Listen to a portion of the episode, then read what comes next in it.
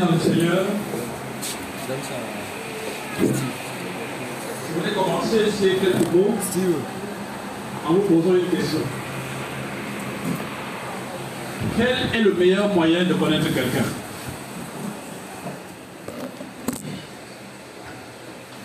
Quel est le meilleur moyen de connaître quelqu'un?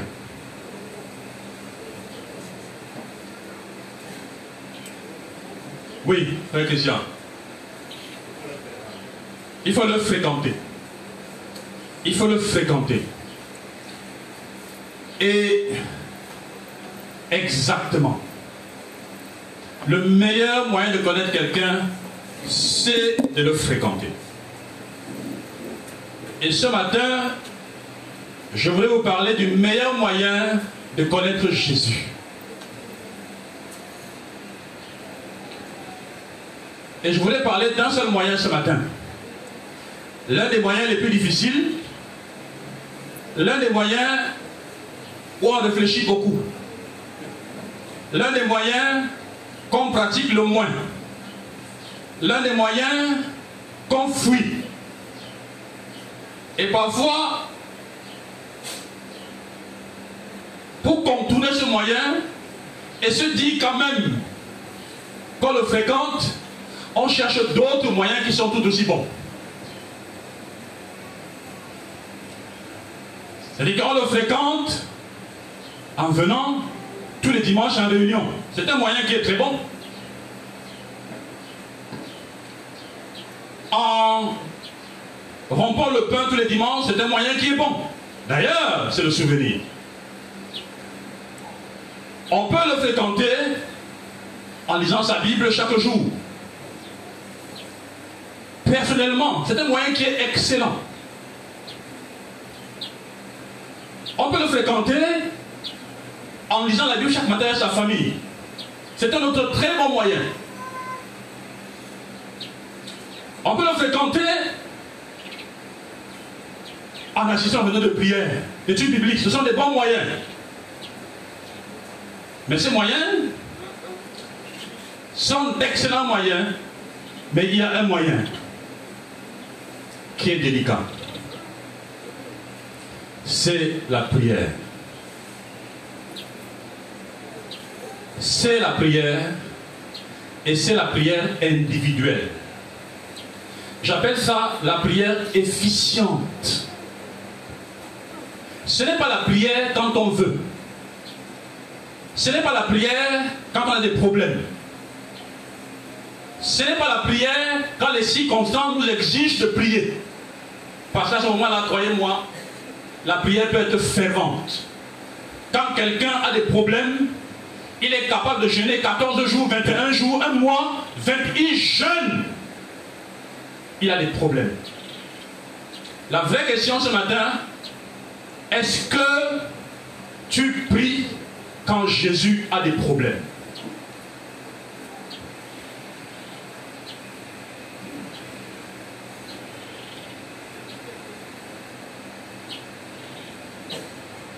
Est-ce que tu pries quand Jésus, lui, a des problèmes C'est-à-dire, est-ce que tu pries quand Jésus, lui, veut que tu pries?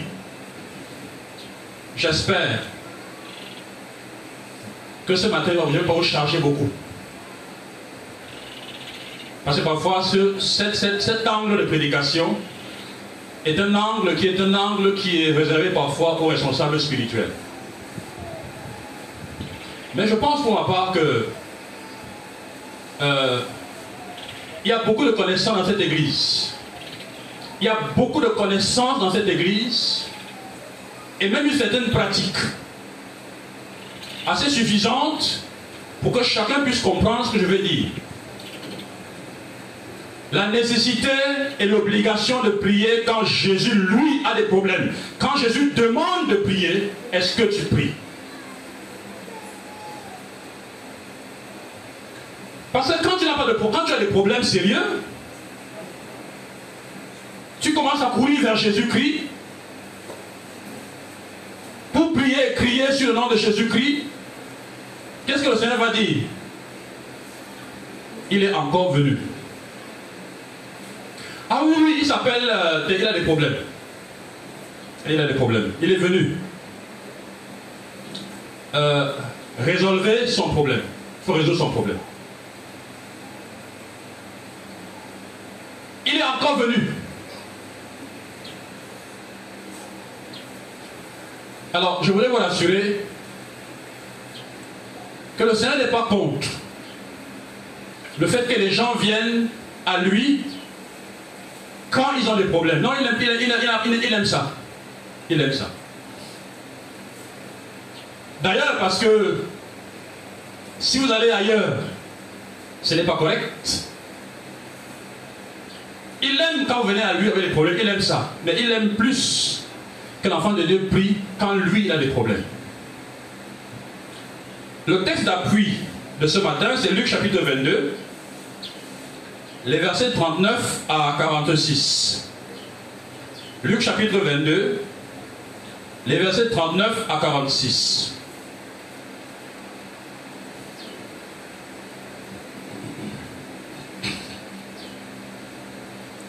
Si vous êtes tous à la page, je voudrais parcourir le texte avec vous. Après être sorti, il alla selon sa coutume au mont des Oliviers. Ses disciples le suivirent. Arrivé à cet endroit, il leur dit, priez afin de ne pas entrer en tentation.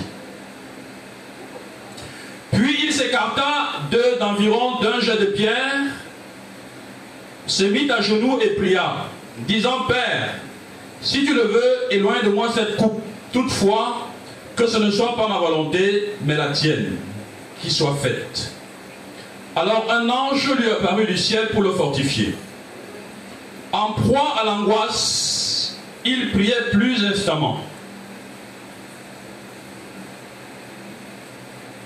Et sa sueur devint comme des grumeaux de sang qui tombaient à terre. Il se releva de sa prière et vint vers les disciples qu'il trouva endormis de tristesse. Et il leur dit, pourquoi dormez-vous? Levez-vous, priez afin de ne pas entrer en tentation.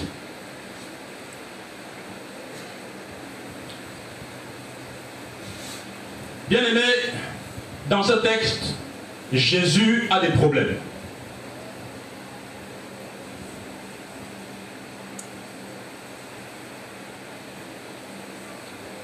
Mais ces problèmes ne sont pas des problèmes que les disciples peuvent résoudre. Il veut néanmoins que les disciples soient en prière avec lui.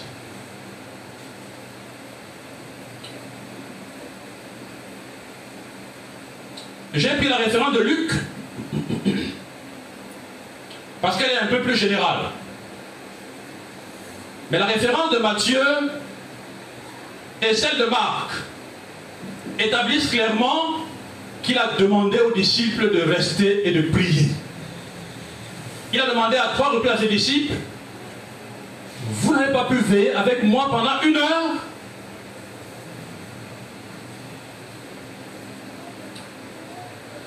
Le Seigneur Jésus-Christ est à la fin de son séjour sur terre.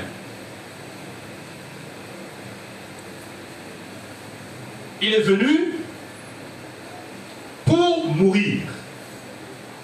Il est venu pour que son sang coule.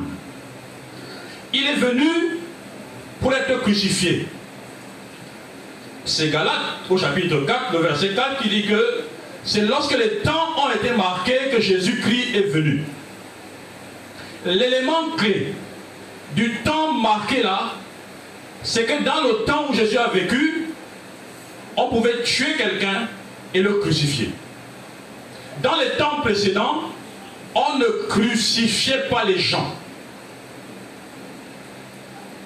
Aucune loi ne mettait les gens à la pendaison et à la crucifixion comme dans le cas du Seigneur Jésus-Christ. Et Jésus est venu précisément dans ce temps-là parce que en ce temps précis, la plus haute et la plus humiliante des punitions, c'était la mort par crucifixion. Il est venu donc pour être crucifié. Et nous sommes ici à Gethsemane. À la fin de la vie de Jésus, de son séjour sur terre, c'est mieux comme ça pour moi, parce que c'est le seul être dont la vie ne s'arrête pas. À la fin de son séjour sur terre, donc, il se met à prier. À la place de Jésus, est-ce que vous sauriez prier?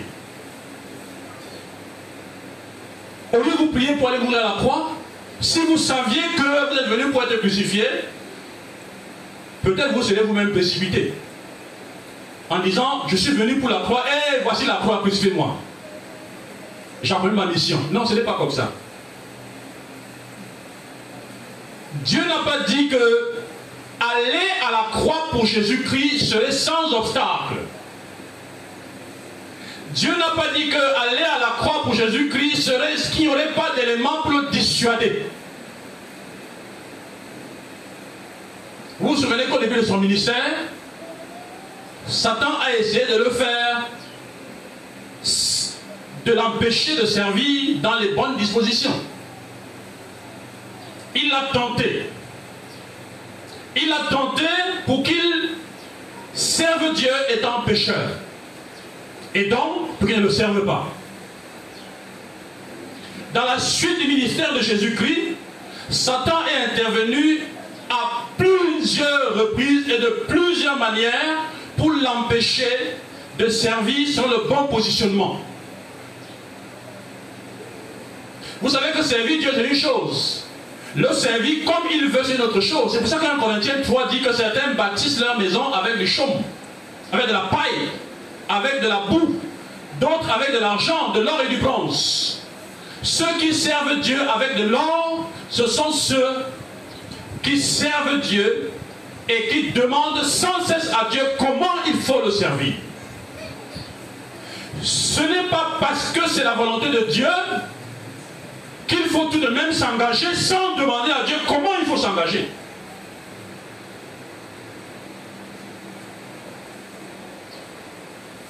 C'est le servir, oui, mais ce n'est pas le servir comme il le demande. Vous êtes des parents, vous êtes des responsables, vous avez des gens que vous envoyez faire des courses.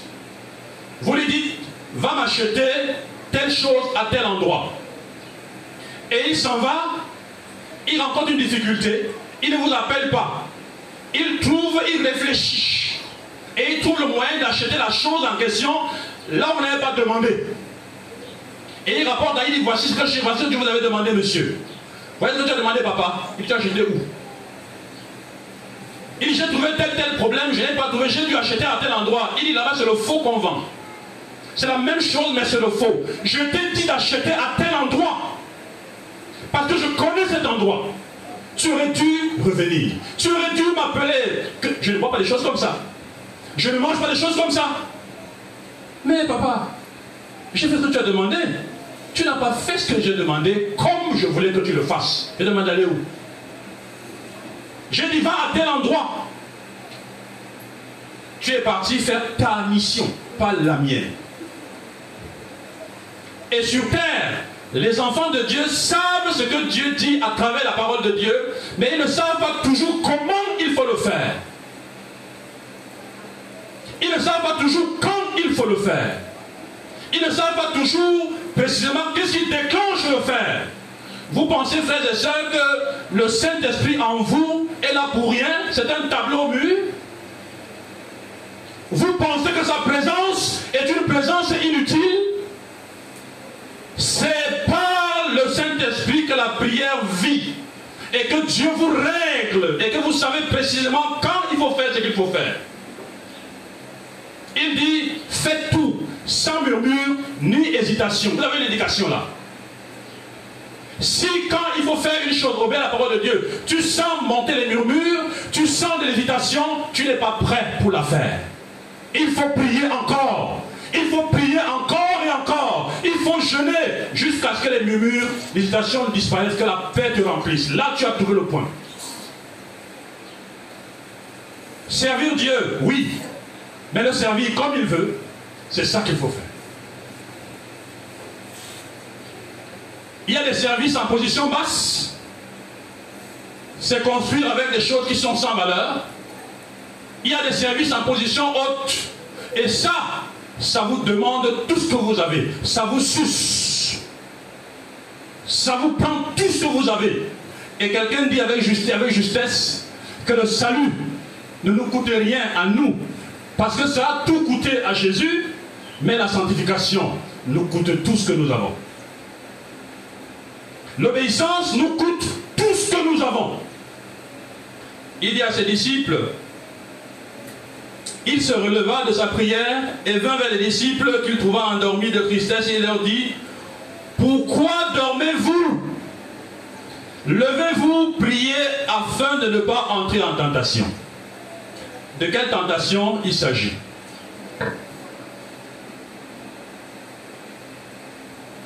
Est-ce qu'il s'agit des tentations en général Est-ce qu'il s'agit d'une tentation en particulier? Il s'agit bien sûr des tentations en général parce que c'est un principe qu'il est en train d'établir. Que pour éviter la tentation, il faut systématiquement être en train de prier. La question c'est que, à quel moment savez-vous que la tentation arrive? Est-ce que quelqu'un sait quand la tentation arrive, après la porte et dit je suis là Évite-moi. Ça que ça fait? La tentation est une chose, d'après 1 Corinthiens 10, 13, il dit aucune tentation ne vous est, la version dit ne survient.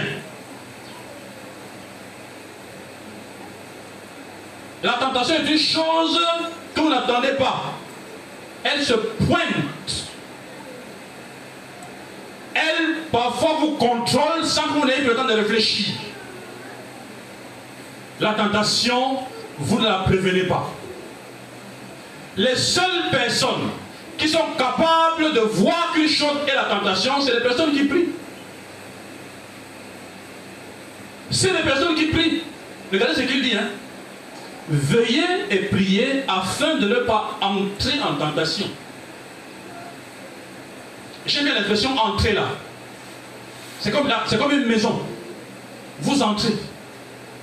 Les personnes qui ne prient pas entrent dans la tentation même sans le savoir. Ils sont déjà dedans. Ils commencent à vivre dedans. Ils sont à l'aise. Et d'autres, étant là-bas dedans, ils font de la théologie, ils réfléchissent. Ils commencent à organiser Dieu dedans. Il faut sortir de cette affaire il n'y a aucune réflexion dans la tentation.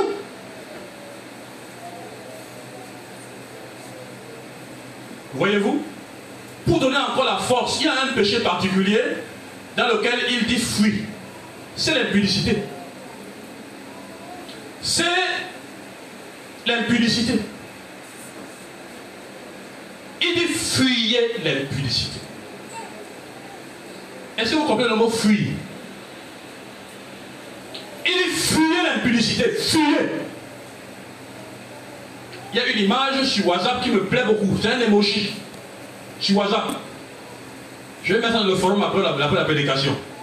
C'est-à-dire que c'est un monsieur qui est, il est, il est, il est, il, a, il, est nu. Mon Dieu. Le type, il, il court. C'est un petit enfant comme ça. Il détale, il détale. Certaines personnes, quand on met certaines images là, le type, elle dit que, oh, il fouille seulement, elle dit qu'il a vive à lui. C'est l'image de fuir là que j'ai, ça dit que fuir. Quelqu'un qui a son téléphone WhatsApp Il voit des choses. Il sait que c'est l'impudicité. Il est là, il réfléchit. Il fait de la, théologie avec Dieu. Ah, vous savez, moi je suis, je suis fort, hein. moi je peux supporter. Moi je peux. Tu es déjà vaincu. Tu es vaincu. Tu n'es pas censé voir ces images. Les grosses fesses des filles, les gros seins avec les cailloux dedans, des choses comme ça. Tu n'es pas censé voir ces saletés-là. Quand ça pointe, tu fais le téléphone. Il dit, mais ça, c'est quoi ça? Mais tu vois un jeune homme qui est là à longueur de journée, son corps réagit comme s'il était drogué, il est content, il regarde, il cherche même d'autres, il cherche. Il fait comme s'il cherchait les vraies choses. Il fait comme s'il cherchait les vraies choses. Il ne cherche que les fausses images, ça qu'il cherche. Quand il voit une vraie conversation, il ne lit pas. Quand il sent le Saint-Esprit, il dit hé, hé, hé, il commence à lire tout là bien. Bon. Après un temps, il pousse encore un peu. Il cherche les images. La Bible dit, fuyez. Eh bien que les jeunes intègrent bien ça. Fuyez. Fuyez. Et le meilleur moyen de fuir le péché dans ce monde, c'est de prier. Jésus a des problèmes avec nous, frères et sœurs. Jésus souffre quand nous sommes en train d'aller en tentation. Il souffre quand il voit la tentation se rapprocher. Il souffre. Le but du Seigneur, ce n'est pas de passer son temps à nous purifier des péchés. Son but, c'est que nous passions du temps à l'adorer et lui à nous rendre capables de le connaître davantage. Il y a des personnes de janvier à décembre, tout ce que Dieu a fait de bon sur eux, c'est purifier leurs péchés. Parce qu'ils sont comme des cochons. Ils pêchent et ils repêchent, ils pêchent, ils repêchent et ils repêchent. Le seul moyen de s'en sortir, c'est de prier. Et de prier et de prier encore. De chercher Dieu, pas pour meubler du temps. De chercher Dieu pour le trouver. De chercher d'avoir l'intention de le trouver.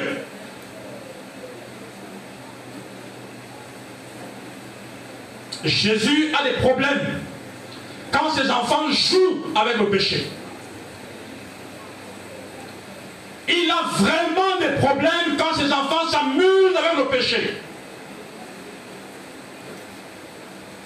Et c'est là qu'il veut que ses enfants prient. Avant de prier pour avoir de l'argent, assure-toi que tu as prié contre le péché. Avant de prier pour avoir les habits, assure-toi que tu as prié contre le péché. Avant de prier pour que Dieu te donne ceci ou cela, assure-toi que tu as prié contre le péché. Le problème de Jésus, le problème de notre Père Céleste, il veut nous donner tout ce que nous voulons. La question avec nous, c'est qu'est-ce qu'il en est du péché? C'est un principe général. Ne pas entrer en tentation. Mais dans quel état se trouvent-ils ces disciples-là? Le texte dit que il se releva de sa prière et vint vers les disciples qu'il trouva endormis de tristesse. C'est Luc seul qui rend le compte comme ça. Les autres textes rendent comme s'ils sont endormis du sommeil, du vrai sommeil. Mais ici, ils sont endormis de tristesse.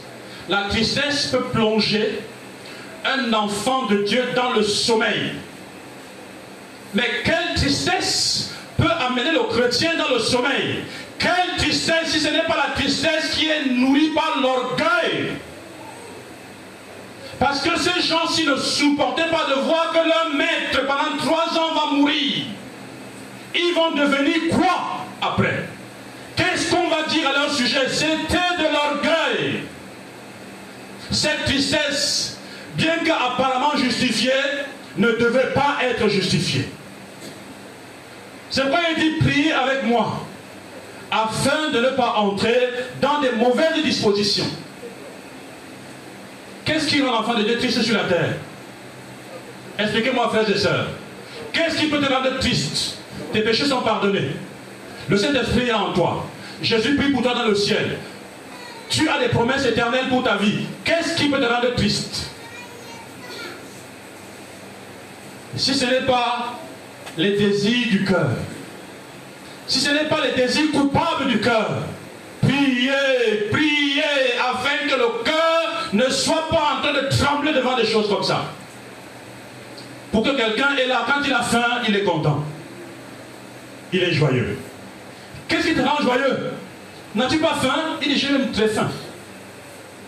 J'ai même trop faim. Ça fait, je pas, ça fait, ça, ça fait 5 jours pas mangé, 5 jours pas mangé. J'ai même très très faim. J'ai des problèmes sérieux. J'ai ça, ça, ça, ça, ça, ça. Et avec tout ça, tu es content Écoute, ma joie ne s'appuie pas sur ces questions. Ma joie s'appuie sur ce que j'ai. sur ce qui ne me sera jamais ôté. Je peux rester là comme toi, m'asseoir du matin au soir, à me plaindre, à être triste. Mais je peux aussi me souvenir que j'ai des choses qui ne me seront jamais ôtées et les laisser remplir mon cœur et me réjouir. Quel est le choix que tu fais? Veux-tu prier avec le Seigneur? Est-ce que tu veux prier aujourd'hui avec le Seigneur? Est-ce que tu veux prier quand Jésus a des problèmes? Est-ce que tu veux prier pour les vrais problèmes?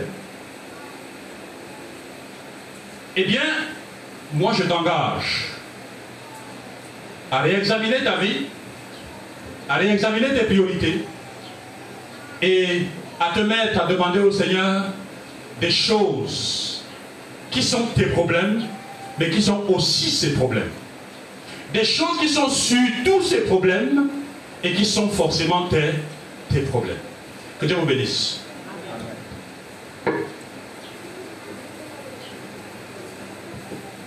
Euh, Diable Christian va prier pour nous.